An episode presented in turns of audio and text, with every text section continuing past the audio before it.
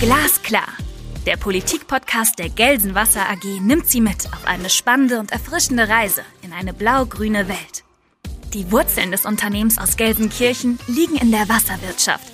Aber auch bei erneuerbaren Energien, Klimaschutz und Digitalisierung wird das Team Blau-Grün der Gelsenwasser jeden Tag ein bisschen besser. Mitten im Ruhrgebiet spricht Arndt Bär mit seinen Gästen über aktuelle Themen aus Energie, Umwelt und Klimapolitik. Konkret und glasklar. Viel Vergnügen!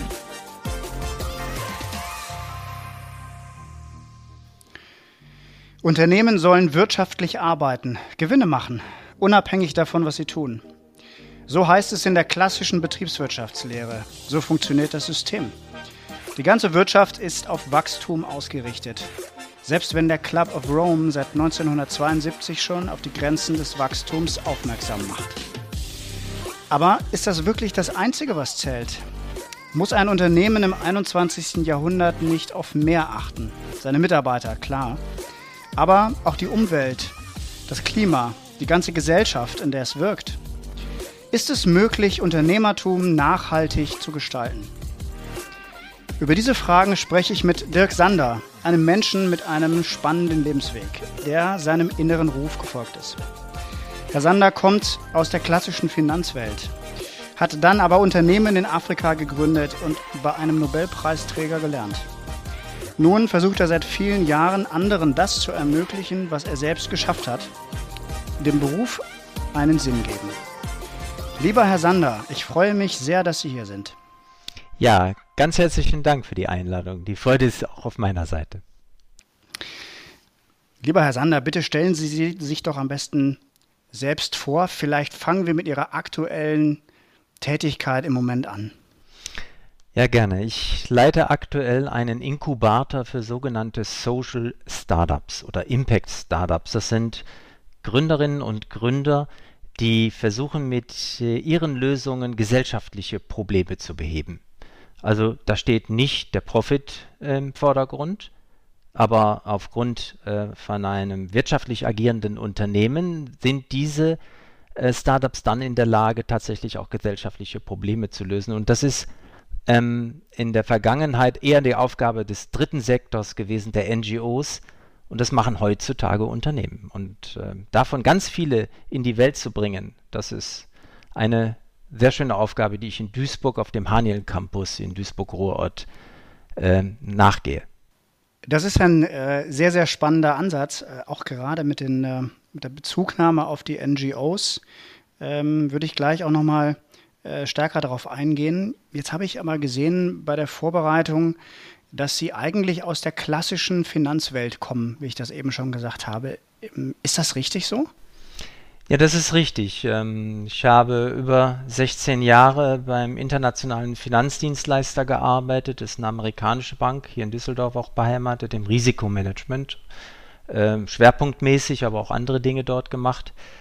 Ähm, und äh, vor allem als Risikomanager im Kreditgeschäft gelernt, dass es die Finanzierung, die Kredite richtig eingesetzt, also an die richtigen Kundinnen adressiert, extrem viel Gutes leisten kann. Aber in dem Konzern, in dem ich unterwegs war, hatte man da also durchaus eine andere Sicht, da ging es eher darum, äh, von den Kundinnen zu profitieren. Also da war die Wirtschaftlichkeit und der Profit im Vordergrund. Und das äh, hat mich ziemlich geärgert über die Zeit. Ähm, wie kommt man aus der, also Sie haben sich ja entschieden, ähm, in der Finanzwelt zu starten, waren, glaube ich, auch viele Jahre ähm, dort in der Branche und äh, ich glaube auch sehr, äh, sehr erfolgreich in ihrem Beruf. Ähm, der Schritt zu dem, was Sie dann gemacht haben, scheint mir doch auf den ersten Blick relativ mhm. groß zu sein von der klassischen Finanzwelt rüber. Wie kommt man dann dazu? Ja, äh, vielleicht ist er doch gar nicht so groß. Ich sagte ja, ich habe im Kreditgeschäft gearbeitet und gelernt, äh, wie man, ich war im Retail-Banking unterwegs, ne? Mhm. also wie man ähm, hocheffizient äh, Kleinstkredite äh, managen kann. Ähm, und ähm, in dem Zusammenhang habe ich ähm, natürlich mich auch umgeschaut damals ne, und über den Tellerrand geblickt. Und was ich gesehen habe, war, dass es in Bangladesch einen Mann gab und gibt, ähm, der mit solchen Kleinstkrediten ähm, den Menschen äh, hilft, die die Kredite wirklich brauchen, nämlich den Ärmsten der Armen.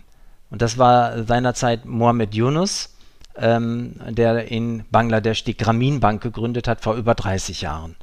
Und äh, dafür auch 2006 den Nobelpreis, den Friedensnobelpreis bekommen hat. Ähm, ja, und da war für mich eigentlich ziemlich klar, ey, du kannst Kredit und da machst du was Sinnvolles damit. Also da trifft es wirklich die richtigen ähm, Unternehmerinnen, ähm, selbstständige Frauen in, den, in einem Land, ähm, wo diese Menschen, diese Frauen eigentlich überhaupt keinen Zugang haben zu äh, Finanzen und Finanzmitteln. Und das hat, und das war das Ergebnis der Forschungen von Yunus, der ja auch Wirtschaftswissenschaftler ist, ähm, das war die Hauptursache dafür, dass die Menschen auch verarmt blieben, weil sie keinen Zugang zum Finanzsektor hatten. Und das wollte ich eigentlich tun, ne? diesen Zugang in irgendeiner Form mitzugestalten. Und äh, deswegen bin ich nach Bangladesch und habe dort gelernt. Ich kann mich gut erinnern noch daran, ich bin ja selber alles andere als ein Fachmann in dem Finanzbereich, aber äh, kann mich gut an den Namen und an die Verleihung erinnern. Ähm, das ist ja eine hochspannende Geschichte. Wie, wie geht man an so einen Wirtschaftsnobelpreisträger am anderen Ende der Welt ran? Schreibt man dem ein Bewerbungsschreiben oder wie haben Sie das gemacht? Eine E-Mail geschrieben, ich finde das spannend, was Sie machen, ich komme vorbei? Ähm, Nein, ich, ich, ich, man muss schon ein bisschen frech sein. Sie haben vollkommen recht. Also ich hatte zu dem Zeitpunkt seinerzeit überhaupt keine Verbindung zu ihm. Ich war zwar schon unterwegs und habe mich in diesem Sektor umgetrieben, habe Leute kennengelernt und äh, darüber jemanden kennengelernt, der tatsächlich eine Pressekonferenz mit Yunus veranstaltet hat. Ähm, aber äh, das äh, war eben für Journalisten und Politiker gedacht äh, und nicht für Menschen wie mich. Dann habe ich mich ein bisschen reingemogelt, um ehrlich zu sein. Ähm, ist mir auch gelungen. Und am Ende war ich, glaube ich, der hundertste und letzte Gast, der an äh, der Veranstaltung teilnehmen konnte, an dieser Pressekonferenz, Bundespressekonferenz in Berlin. Ähm, und das habe ich dann auch gleich genutzt, um ehrlich zu sein. Bin dann auf ihn zu, äh, wir durften ihn dann auch persönlich begrüßen, ihm einen Handschlag geben, uns kurz vorstellen. Ich war der Letzte in der Reihe und habe ihn dann einfach frech ähm, gefragt, ob ich nicht bei ihm lernen könnte, ob es nicht eine Möglichkeit gäbe. Ich habe ein bisschen von meinem Hintergrund erzählt. Und dann sagte er, of course, gar kein Problem. Und hat mir seine Visitenkarte gegeben. Ja, und das habe ich dann tatsächlich hinterher umgesetzt, habe ihn angeschrieben und habe Antwort bekommen und war dann tatsächlich für einige Wochen in Bangladesch zum Lernen, ähm, wie ein solches Mikrofinanzsystem funktionieren kann. Mhm. Was haben Sie, können Sie sich noch erinnern, was Sie an, an Kerndingen von ihm gelernt haben? Dinge, Dinge, die neu waren? Sie kannten sich ja schon so ein bisschen aus dabei für die Wochen. Oder, oder war das eigentlich nur der Anstoß für Sie oder die Inspiration, um zu sagen, so, das ist jetzt was, das will ich jetzt mal selber machen? Äh, vielleicht das, ähm, so, so, zwei Dinge habe ich da gelernt. Ähm, das erste und wichtigste ist erstmal zu verstehen, warum sind die Menschen eigentlich in dieser Situation? Also das hatte ich vorhin schon angedeutet, sie haben keinen Zugang zum Finanzsystem. Also wenn die Menschen zu einer regulär, regulären Bank gehen, dann ähm, äh, kommen sie nicht mal rein. Ne? Äh, sie werden äh, draußen, müssen draußen stehen bleiben. Und sie können damit, äh, fehlen ihnen die wesentlichen Mittel, sich aus der eigenen Misere rauszuholen. Ne? Und das ist eine ganz, ganz wichtige Erkenntnis. Ähm, äh, und dann ähm, muss man ja so sehen, wenn man Kleinstkredite in einem Land des globalen Südens ähm, vergibt, Bangladesch über 150 Millionen Menschen, eines der ärmsten Länder der Welt, ähm, dann und ziemlich gedrängt sind die Menschen dort in äh, Dörfern verstreut, äh, da braucht man ein hocheffizientes System, das das überhaupt funktionieren kann. Ne? Also wer treibt die Kredite wieder ein, wer, begibt die, wer gibt die aus, wer treibt sie ein, wie kommen die Daten äh, zur Zentrale äh, nach Dhaka. Und ähm, das hat er dann damit geschafft, dass er die betroffenen ähm, Frauen, er hat ja wes im Wesentlichen Kredite an Frauen begeben, quasi ähm, zu, zu Mitwirkenden in diesem System gemacht haben. Also die Kollektoren, diejenigen, die die Raten eingezogen haben, waren die Frauen selber. Sie haben sich selbst organisiert in Gruppen. Ähm, er hat immer mit Gruppenkrediten gearbeitet, also A, fünf Frauen und dann in einem Center zehn Gruppen, 50 Frauen. Ähm, und die haben sich selbst organisiert und das hat extrem äh, Kosten, war extrem Kostenersparnis, äh, eine äh, extreme Kostenersparnis natürlich für die Bank. Ähm, und es, es, das Vertrauen der äh, Kundin war sehr hoch und ähm, er schaffte damit etwas, womit keiner gerechnet hatte, weil ähm, Mikrokredite sind nicht nur dazu da, vielleicht die Menschen, den Menschen zu helfen, aus der Armut herauszufinden, sondern wenn man die sich äh, schaut, wer die Kredite bekommen hat, nämlich Frauen, dann auch um diese Frauen zu emanzipieren. Und das ist in diesen Kleingruppen passiert. Mhm. Dann habe ich das gelernt, äh, wie, wie das Soziale und das Wirtschaftliche hier ineinander äh, greifen kann. Die Frauen haben über Verhütung gesprochen, wenn sie sich getroffen haben, über Gewalt in den Familien und sich so von den Männern etwas emanzipiert. Sie waren die Finanzminister. Sie haben das Geld gekriegt, nicht die Männer. Und hatten damit einen neuen Stellenwert in der Familie. Also das waren ganz beeindruckende Erfahrungen, die ich gemacht habe. Und äh, warum waren es Frauen? Weil sie wirklich an die Zukunft dachten, ne? für ihre Kinder, für die Familien, mehr als die Männer. Die haben das Geld, wenn sie es bekommen hatten, er hat es vorher mit Männern ja auch probiert, die haben das Geld einfach versoffen, das muss man so sagen, oder anderweitig ausgegeben, aber nicht für die, äh, für die Familie investiert.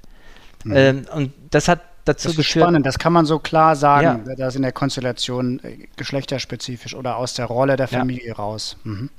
Ja, unbedingt. Ähm, und, und wir sehen das ja auch im Social Business, wo ich jetzt unterwegs bin, äh, sind ganz viele Frauen auch unterwegs. Ähm, also jetzt ähm, den Inkubator, den ich hier leite, da haben wir einen Frauenanteil von 50 Prozent. Das kommt ja nicht von ungefähr. Mhm. Jetzt ne nehme ich mit, dass, äh, also das kann ich auch aus persönlicher Erfahrung bestätigen, die Frauen, die weitsichtigeren sind und diejenigen, die auf die lange Frist folgen, eher gucken als wir Männer. Ähm, jetzt nehme ich aber auch, also ich nehme noch mehr mit aus dem, was Sie sagen. Das heißt ja im Grunde auch, dass das System an sich ähm, so dadurch in Frage gestellt worden ist, weil ähm, man würde ja normalerweise sagen, die, das hat seinen Grund, dass die Menschen ihre Kredite nicht bekommen haben, weil das Ausfallrisiko so groß ist. Und das kann sich nach der Logik des Bankensystems derjenige nicht leisten, der das Geld verleiht äh, und geht deswegen ähm, einen sichereren Weg. Da haben Sie ja im Grunde da schon bewiesen, dass die Bewertung äh, dieser Kreditrisiken im Grunde falsch ist. Ja, ähm, und zwar aus einem ganz einfachen Grund. Ähm, Yunus hat damals äh, ähm, ganz klare Kriterien angelegt, hat die Kredite nur an die Frauen ausgereicht, die wirklich die Ärmsten der Armen waren, die in weit entlegenen Dörfern waren, die sonst kaum Zugang hatten.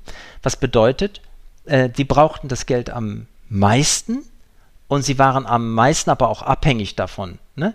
dass sie, wenn sie das Geld zurückzahlen, ne, ähm, dass sie auch langfristig das Vertrauen der Bank genießen.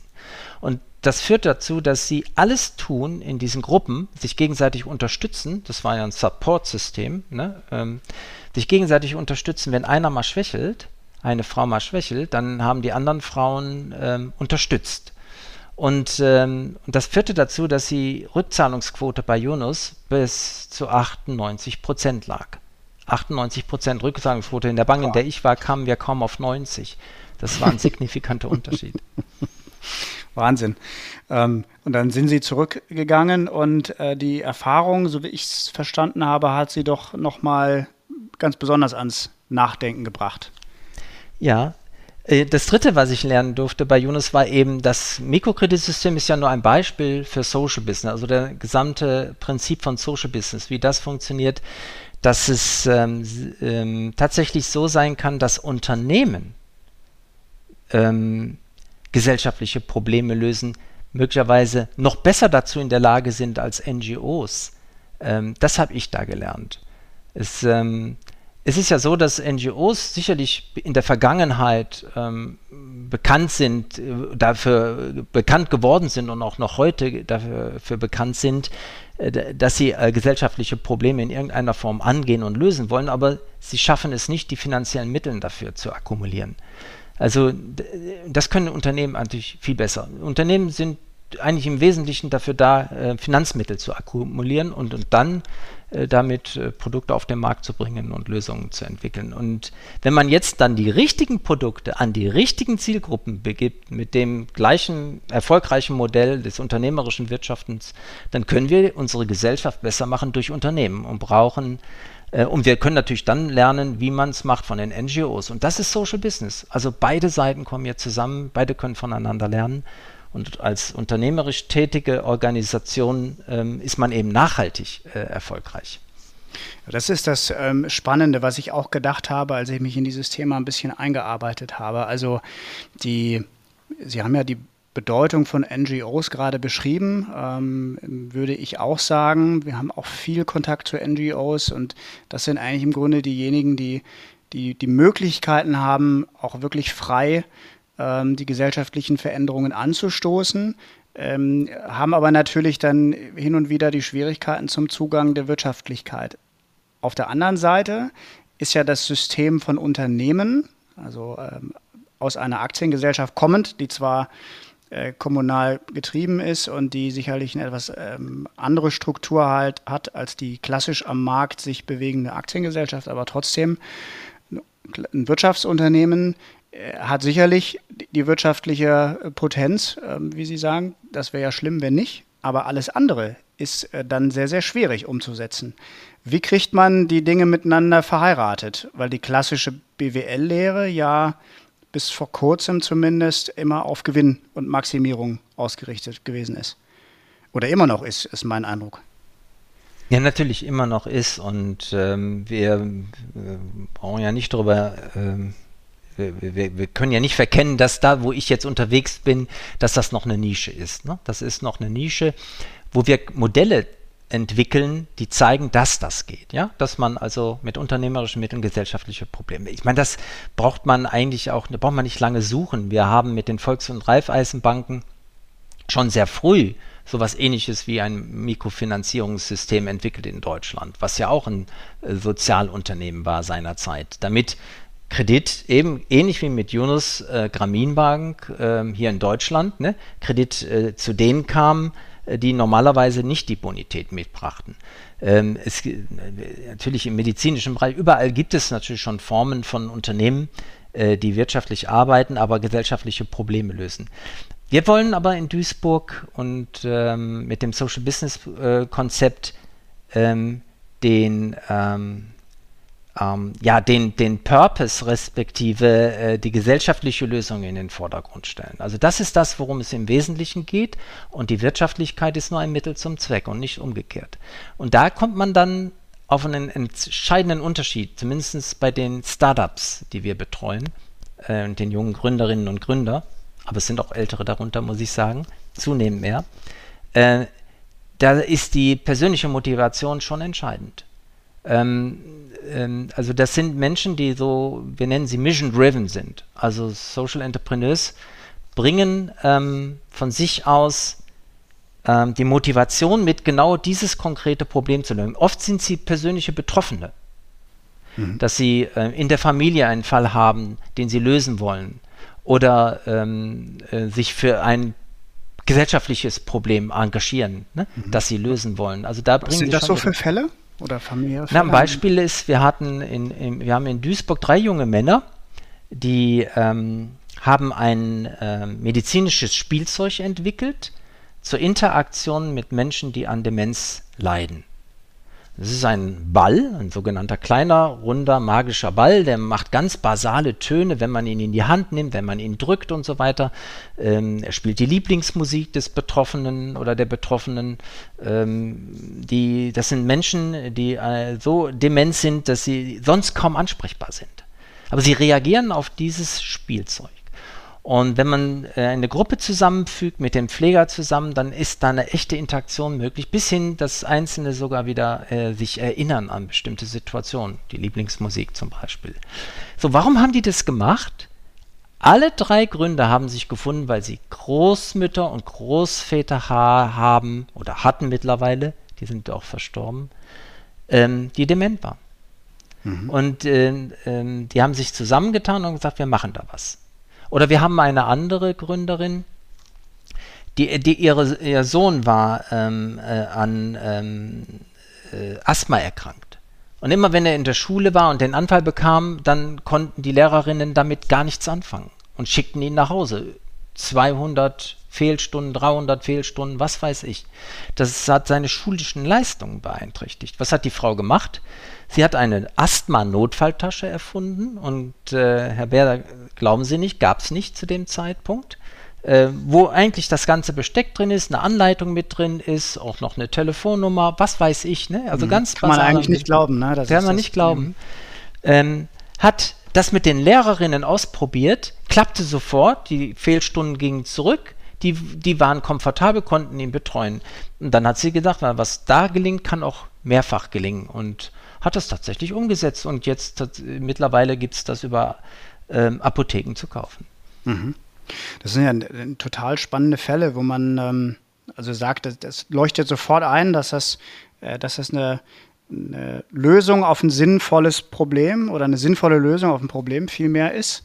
Ähm, jetzt überlege ich gerade, so die, bei der klassischen BWL würde man ja auch sagen, ein Unternehmen muss da ansetzen, wo es ein Problem sieht und dieses Problem löst. Aber der große Unterschied ist jetzt, dass bei, bei dem, was Sie meinen, dass diejenigen wirklich auch motiviert sind, nicht durch das Geld, was dahinter steht, sondern dadurch, dass da eine, ein Problem hintersteht, wo man nicht im ersten Schritt sagen könnte, das ist ein neuer Tonschuh oder das ist irgendwas, was, was vielleicht wahnsinnig skalierbar ist, sondern ein Einzelproblem oder ein, ein Spezialproblem, wo einer sagt, dem nehme ich mich mal an. Ähm, Habe ich das richtig gesehen? Also Sie haben den Begriff Purpose benutzt. Ja. Äh, den finde ich immer sehr spannend. Was verstehen Sie darunter?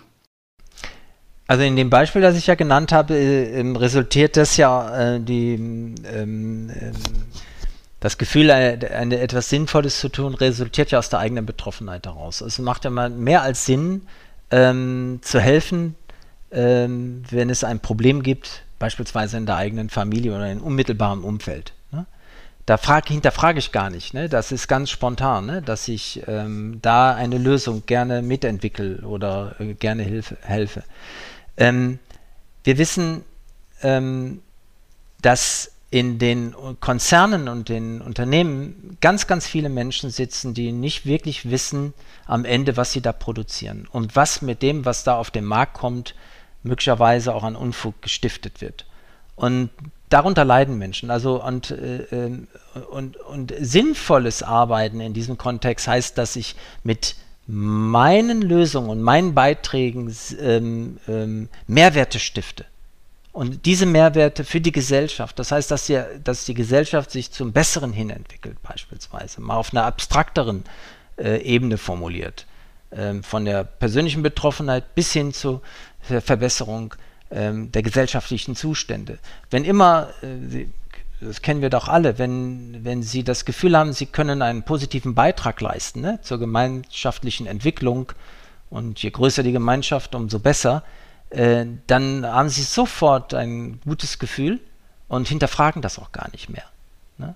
Und das treibt Menschen an und hält sie bei der Stange. Und Social Entrepreneurs sind, wir sagen auch sie unreasonable people, Sie ähm, verfolgen die Lösung des Problems, bis es wirklich gelöst wird. Sie denken nicht an Exit, sie denken nicht daran, was man noch sonst hätte äh, verdienen können und wie man sonst hätte reich werden können, sondern sie wollen das Problem lösen. Ähm, und das bringt ihnen die Befriedigung. Sie haben jetzt gerade die Welt der, ähm, der Konzerne angesprochen. Äh, mein Gefühl wäre, dass gerade da ähm, so stark das Problem besteht, dass, dass viele Menschen nicht so richtig wissen, wofür sie das tun. Manche vielleicht sogar eher, was sie tun, noch nicht mal so richtig wissen. Auch so ein bisschen Folge vielleicht dieser ganzen Zerlegung von Prozessen äh, und Auslagerung äh, bis hin zur Globalisierung, wo ich am Ende gar nicht mehr das Endprodukt sehe und wo ich ähm, Zahlen hin und her balanciere. Ähm, was ich mich frage, ist das eigentlich was Neues oder ist das was, äh, also erstmal ist das richtig? Sehen Sie das auch so, dass Sie vielleicht ähm, jetzt eigentlich in Konzernen sogar mehr gebraucht würden mit Ihrem Ansatz? Oder und ist das was, äh, was Neues oder ist das eigentlich schon immer so ein Problem gewesen, dass bei Großkonzernen die viele nicht so richtig wissen, bin ich eigentlich ersetzbar oder bin ich es nicht? Ähm, ich glaube, das war schon äh, zu Beginn so in den Anfängen der Industrialisierung, respektive ähm, der Massenverarbeitung. Äh, ähm, hier dieser Taylorismus, wo, wo man am Fließband äh, die höchste Effizienz, ne, der, der Human Resources Ansatz, äh, wo äh, wirklich alles ausgebeutet wird am Menschen, ne, was irgendwie dazu beiträgt, das äh, Produkt besser zu machen und den Erfolg der, des Unternehmens zu steigern. Ähm, das war schon, glaube ich, immer so und die Menschen, die dort äh, ähm, gearbeitet haben, haben auch rebelliert.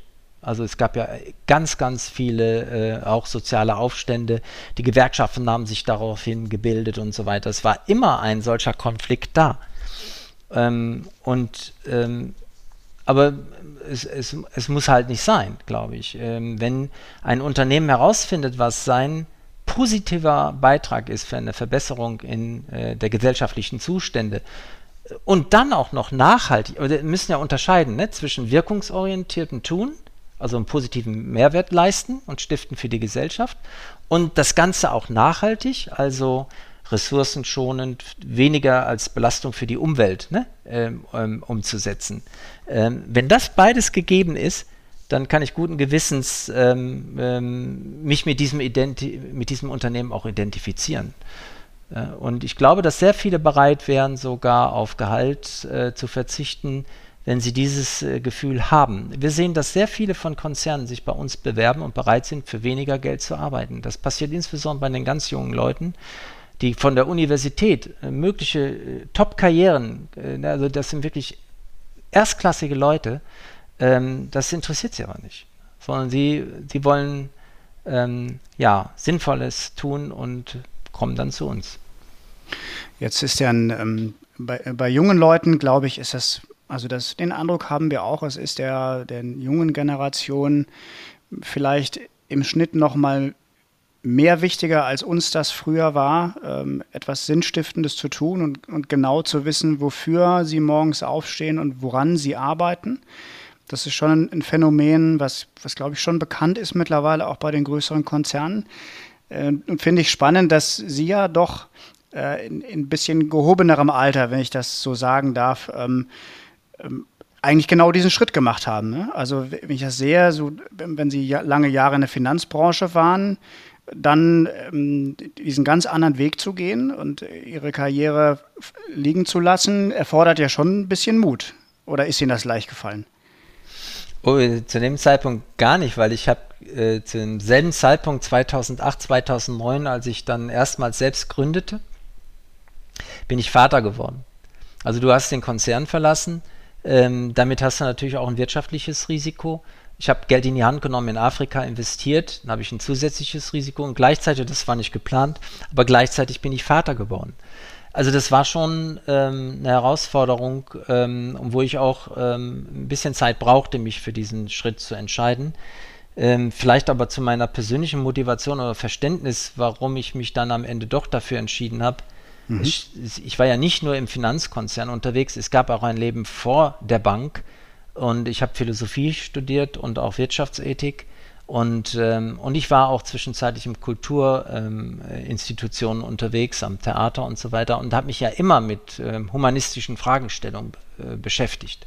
Und das ist etwas, was geblieben ist, ja. Und das habe ich im Konzern, habe ich oft gemerkt, dass, es, äh, dass ich an meine Grenzen kam, dass meine Vorstellungen, äh, meine humanistischen Vorstellungen dort ähm, ähm, nicht umsetzbar waren. Ähm, und deswegen war ich da leichter anschlussfähig, weil ich merkte, ähm, dass die Werte, die für mich wichtig waren in dem Konzern, aber keinen Raum hatten. Da waren andere Werte. Und meine große Vision ist, ich möchte dort arbeiten, wo es äh, zusammengeht. Meine persönlichen Werte sollen mit dem, was das Unternehmen leistet, ne, konform sein. Äh, und das geht. Das geht einfach. Ne? Und da ich, ist ja, äh, dieser Inkubator ist ja nicht der erste, den ich aufgebaut habe. Ich habe mittlerweile ist das der dritte. Ich habe auch verschiedene andere Social Businesses ähm, aufgebaut ähm, in der Vergangenheit und, ähm, und gezeigt, dass das möglich ist. Wie geht das denn? Also wie, wie helfen Sie den Menschen, die zu Ihnen kommen und eine Idee haben oder vielleicht auch manche einfach erstmal nur ein Problem haben äh, und sagen, ich könnte mir was vorstellen, wie man das lösen kann. Ähm, wie, wie, kriegen Sie das hin, dass das von der Idee zu einem Geschäftsmodell wird und ähm, ich weiß nicht, vielleicht am Ende sogar zu einer, einem langfristigen kleinen Geschäft, was dann passiert? Ähm, wie, wie, kriegen Sie da das, das Problem, was wir eben beschrieben haben, gelöst? Ja, wir arbeiten mit den äh, Startups, mit den Gründerinnen und Gründern ähm, in ähm, Workshops äh, zusammen und äh, durch Coaching und Beratung. Ähm, in den Workshops benutzen wir klassische Methoden aus dem Lean Startup Bereich, aus dem Design Thinking, um einen sozusagen die, die, die, die Idee abzuklopfen. Am Anfang steht überhaupt erstmal die Idee nochmal in Frage zu stellen, zum Beispiel. Kill Your Darling nennen wir das. Das heißt also, alle möglichen Gründe äh, sich einfallen zu lassen, dass die Idee zum Fallen bringen könnte. Ähm, wenn uns das dann am Ende nicht gelingt oder die Idee dadurch äh, stärker wird, dann hat sie am Ende ähm, auch die Chance am Markt sich ähm, durchzusetzen. Und das ist, glaube ich, das, was wir versuchen. Wir versuchen fail fast. Wir versuchen ganz am Anfang ähm, alle möglichen Fallstricke zu identifizieren, was am Ende dazu führen könnte, dass das Unternehmen nicht erfolgreich am Markt ist. Ähm, wir entwickeln das Geschäftsmodell minutiös, ähm, arbeiten da mit dem Business Model Canvas, mit dem Lean Canvas. Das sind so klassische Methoden, also auch so agilen Projektmanagement. Ähm, so wir in kurzer Zeit ähm, versuchen, so vielen wie möglich dieser Fallstricke äh, zu identifizieren und zu eliminieren. Ähm, das machen wir wirklich sukzessive. Wir treffen uns zweimal ähm, im Monat mit den Teams, aktuell natürlich digital, aber so äh, regulär noch, äh, in, äh, in der Villa Antropia vor Ort in Duisburg auf dem Haniel Campus, ähm, wo wir dann auch wirklich physisch mit den Menschen zusammenarbeiten können. Und was sehr, sehr stark ist, neben unserer Arbeit, ist das Ökosystem, das wir einbinden. Das heißt, viele Experten, die den Teams helfen. also das Netzwerk. Meinen Sie, ne Netzwerk, genau. Mhm. Ähm, Expertinnen und Experten, die den Teams helfen, beispielsweise einen Prototypen zu entwickeln ne, um ein erstes Anschauungsmaterial zu haben. Wie kann das Produkt aussehen? Wie funktioniert das? Was muss es eigentlich leisten, damit es auch am Ende gekauft wird? Das alles zu entwickeln, das machen wir mit Experten. Dann die Fragen der Gründung, diese ganz klassischen Dinge. Da haben wir dann Experten, die wir mit einbinden. Und, äh, und, und das ist der dritte äh, ähm, äh, Erfolgsfaktor, sind die Gründerinnen und Gründer selbst. Wenn es uns gelingt, sie miteinander äh, in Interaktion zu bringen, dann ist dieses Netzthinking sehr erfolgreich. Sie denken gemeinsam, sie fördern sich selbst heraus. Sie, ähm, wir haben da verschiedene Formate, wo die Gründerinnen und Gründer ähm, unabhängig von uns ähm, ähm, miteinander arbeiten, co-worken auch natürlich, ne? kollaborieren. Es passiert sogar mitunter so, äh, äh, dass einige die Seiten wechseln. zwischen den Teams. Unlängst passiert zwischen zwei Teams. Ähm, wo Dann plötzlich an der anderen Idee mitarbeiten. Ja, wo die an der anderen. Genau. Ja, ja. Ähm, und dann merkt man natürlich, und nicht alle sind erfolgreich, muss man ganz klar sagen. Wenn wir mit den Gründerinnen und Gründern starten, die wirklich nur eine erste Idee haben, dann kann man sagen, die, die wirklich sich am Markt durchsetzen, das sind, wenn es hochkommt, dann am Ende, wir haben momentan da eine Quote von 20 bis 30 Prozent. Die ähm, Sagen Sie den Menschen eigentlich, die zu Ihnen kommen, Sie haben ja viel Erfahrung, was ein Unternehmertum so braucht. Ähm, sagen Sie den Menschen, wenn Sie den Eindruck haben, das wird nichts, äh, Sie haben nicht das Zeug dazu, als Unternehmen hinterher Erfolg zu haben? Ja, das ist Bestandteil, das ist das, das machen wir nicht am Ende irgendwann, sondern das entwickelt sich ja. Wir ähm, haben Coaching-Sessions, sind ganz nah dran ähm, ich habe das äh, die Antropia auch nicht allein gegründet, sondern mit einem kongenialen Partner, der Oliver Kuschel, Mitgründer von Antropia, Mitgeschäftsführer. Wir beide zusammen sind aber auch die Startup-Coaches und dann kriegt man das natürlich mit und das spiegeln wir denen auch. Aber äh, der Erkenntnisprozess reift ja bei den Beteiligten auch selbst. Aller, aller spätestens, wenn es wirklich nicht gelingt im Vorfeld, dann haben wir noch ein, ein, ein Quality Gate, ein Evaluationsformat, den Expert-Check. Und da kommen dann tatsächlich Expertinnen von außerhalb rein, schauen sich das Ganze an, den Gründer oder die Gründerin und auch das Geschäftsmodell, die Idee. Und dann wird ganz hart entschieden, ob es weitergeht. Weil das sind dieselben, die bei uns als Expertin reinkommen, die auch das Geld geben, um damit der Inkubator äh, ja überhaupt durchgeführt werden kann. Äh, Sie wissen ja, wer wir sind eine gemeinnützige Organisation und werden mit Fördermitteln unterhalten. Mhm. Ähm, ich finde das, äh, das finde ich sehr spannend. Ähm, das ist sicherlich keine einfache Aufgabe dann, aber sicherlich eine wichtige. Ich habe das so verstanden, dass Sie aber immer mehr Zufluss kriegen äh, von Menschen, von denen man das früher auch nicht erwartet hätte. Ähm, ich frage mich, ähm, ob das ein Trend ist, äh, der, den Sie langfristig sehen jetzt. Ähm, die, die, das Thema Purpose und das Thema Nachhaltigkeit im Unternehmen. Äh, Sie haben vorhin gesagt, das ist ein Nischenthema. Ähm, es gibt ja auch Menschen, die sagen, das muss aus der Nische raus. Es wird gar nicht anders gehen, als dass das ein, die Zukunft ist der Gesamtwirtschaft. Ähm, äh, einer der führenden Wirtschaftsphilosophen, ähm, die es im Moment so gibt, Herr Anders Inzet, hat ja in äh, ihrem Podcast-Format Aufwind Zukunft, das ich übrigens äh, wunderbar finde, äh, den folgenden Satz gesagt. Und ich glaube auch, dass äh, in zehn Jahren es nicht mehr wegzudenken ist von Unternehmertum, dass man diese beiden Seiten verbindet. Also auf der einen Seite ein solides Management, Jack Welch, Six Sigma, ähm, Profit in einem gesunden Maß vielleicht dann jetzt in der heutigen Zeit und auf der anderen Seite ein unendliches Denken oder eben eine enkelfähige Gesellschaft. Da sprechen wir von Leadership, da sprechen wir von Kapitalismus, der humanistisch ist, da sprechen wir vielleicht in Zukunft auch von einer Art östliche Zuwandlung, wo wir sagen, wir sprechen von dynamischer Balance, also eine ausbalancierte der Gesellschaft als heute.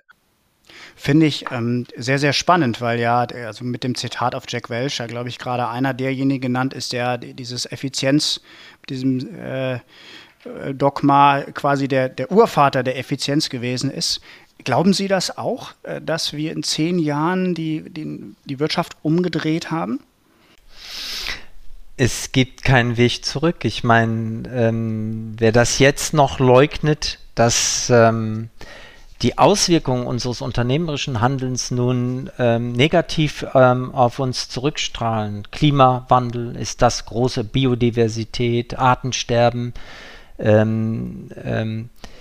Ähm, ähm, wer, wer, das jetzt noch ausblendet und äh, meint, er könnte so weitermachen wie bisher, ähm, der, ähm, der ist tatsächlich von, ähm, ja, der ist tatsächlich von da und dazu. Und ich, ähm, ich bin sicher, dass der Druck der Gesellschaft zunehmen wird. Das, was ja jetzt schon ist, äh, der gesellschaftliche Druck, also damit auch der Legitimationsdruck von Unternehmen wird weiter zunehmen. Die Politik wird äh, Arbeit, äh, handeln müssen. Sie wird also äh, mehr regulieren, dahingehend, dass die äh, tatsächlichen Kosten, die die Unternehmen verursachen, ähm, auch eingepreist werden, nämlich die Kosten, die zum Beispiel zu Lasten der Umwelt gehen, ne? dass die eingepreist werden müssen und damit gleiche Marktbedingungen geschaffen werden.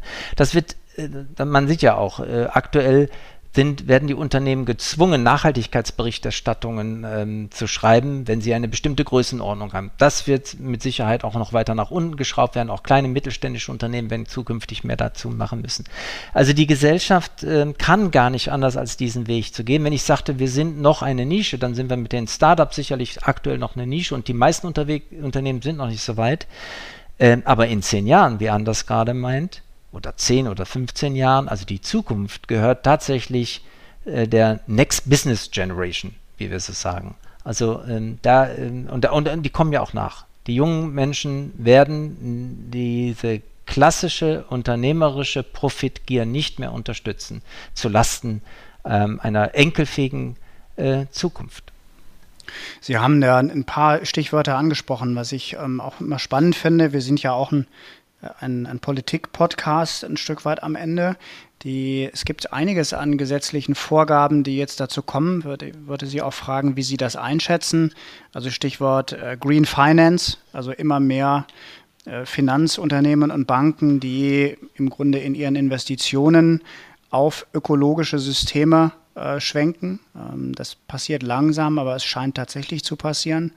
Nachhaltigkeitsbericht haben Sie beschrieben gerade, schreiben wir im Übrigen auch als Gelsenwasser ab einer bestimmten Größe. Ist, glaube ich, tatsächlich jetzt auch schon geplant, dass das nach unten geht, also dass immer mehr Unternehmen sich diesem Thema widmen müssen und hoffentlich auch wollen. Ähm, dann gibt es das Lieferkettengesetz, was im Moment sehr umstritten ist. Also wie viel Verantwortung hat ein Unternehmen für das, was Ihnen sicherlich dann auch persönlich sehr stark am Herzen liegt, also die Folgen des Tuns in Ländern wie Bangladesch zum Beispiel. Ähm, also da scheint tatsächlich sich etwas zu wandeln in der Politik, was auf gesellschaftlichen Druck reagiert.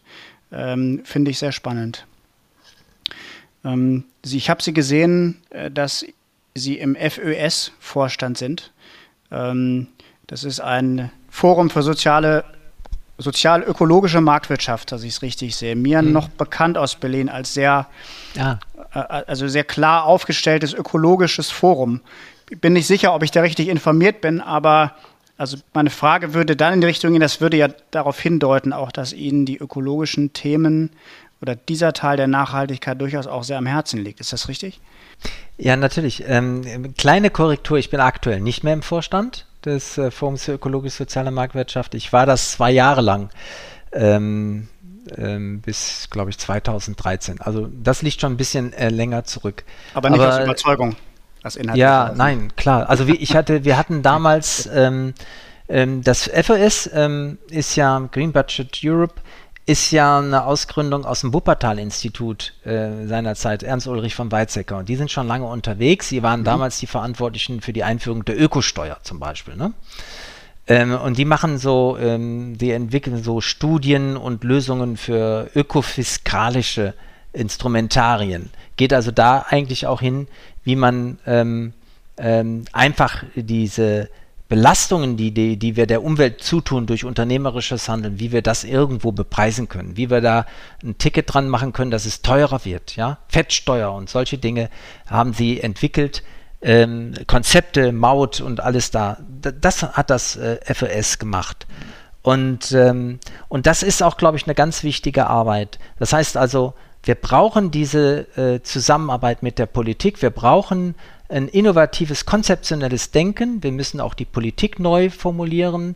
Äh, und wenn die nicht vorangehen, wenn die äh, so im Schulterschluss mit, der, mit den Unternehmen und mit der Wirtschaft immer nur auf Arbeitsplätze schauen, ne? also mit dieser Keule werden die Politiker ja im Grunde genommen vereinnahmt für die Profitgier der Unternehmen.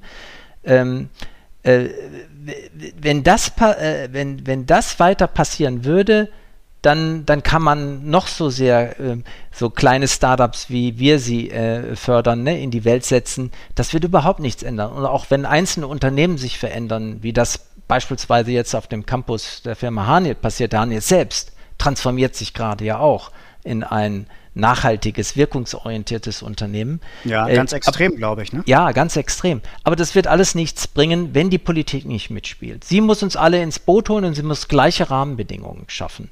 Und das ist so, und mit, äh, als Vorstand im FÖS habe ich versucht, dabei zu tragen, dass das gelingt, also die politischen Rahmenbedingungen zu nivellieren.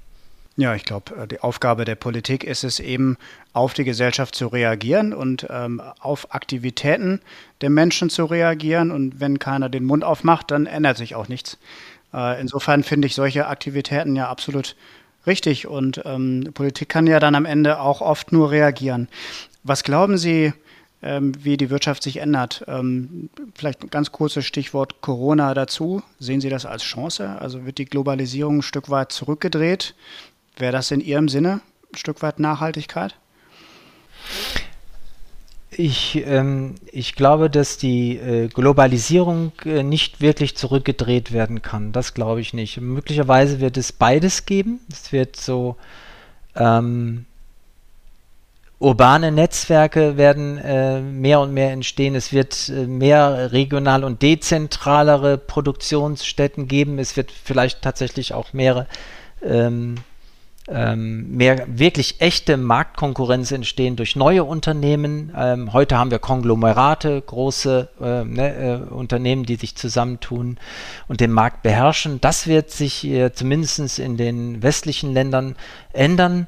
Ähm, aber wir haben den internationalen Markt und ähm, ich kann mir nicht vorstellen, dass die Globalisierung zurückgedreht wird. Aber und das ist ja eine der Ideen des äh, Forums für ökologisch-soziale Marktwirtschaft auch, dass wir so eine Art Global Governance brauchen.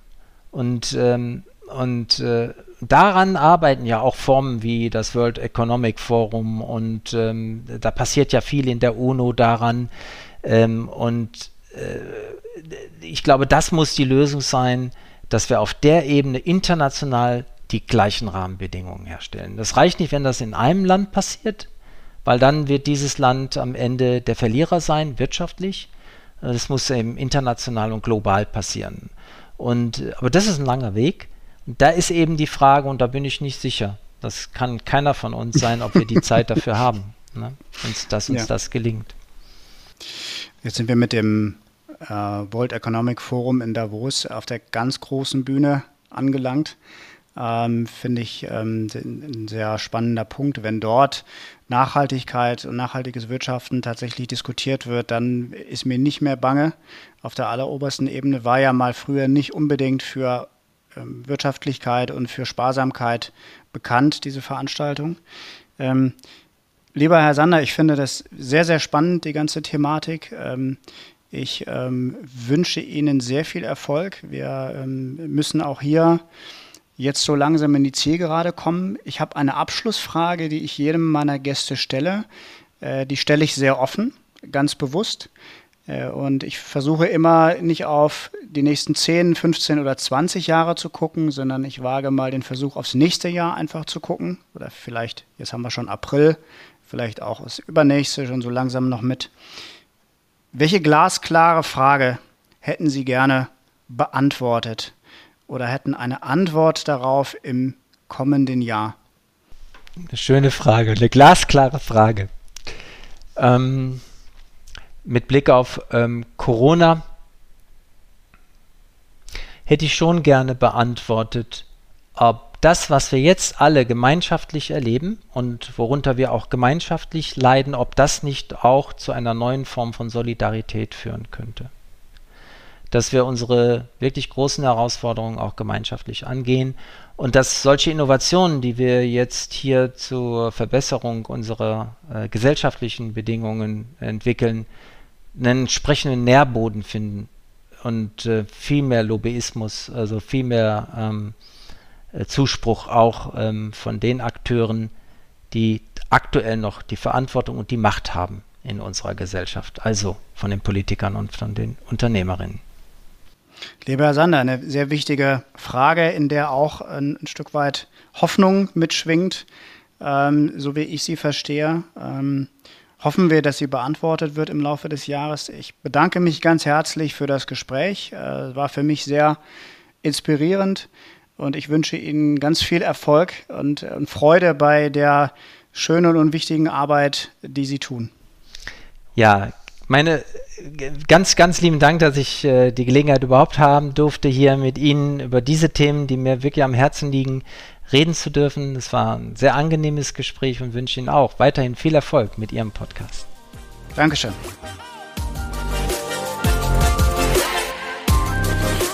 Liebe Hörer, wenn Sie Fragen zu diesem Thema haben oder Hinweise oder mir Ihre Meinung dazu sagen möchten, dann schreiben Sie mir sehr gerne an redaktion.glasklar.ruhr. Auch über Lob, Kritik und Anregungen zu diesem Podcast freue ich mich natürlich. Schauen Sie gerne auch mal auf der Gelsenwasser Homepage nach weiteren Infos. Ich hoffe, dass Ihnen diese Folge gefallen hat und ich freue mich, wenn Sie bei der nächsten wieder dabei sind. Bis bald. Das war Glasklar der Politikpodcast der Gelsenwasser AG. Rund um Wasser, Energie, Klima und Digitalisierung. Wir hoffen, es hat Ihnen gefallen. Danke fürs Zuhören und bis zur nächsten Folge von Glasklar.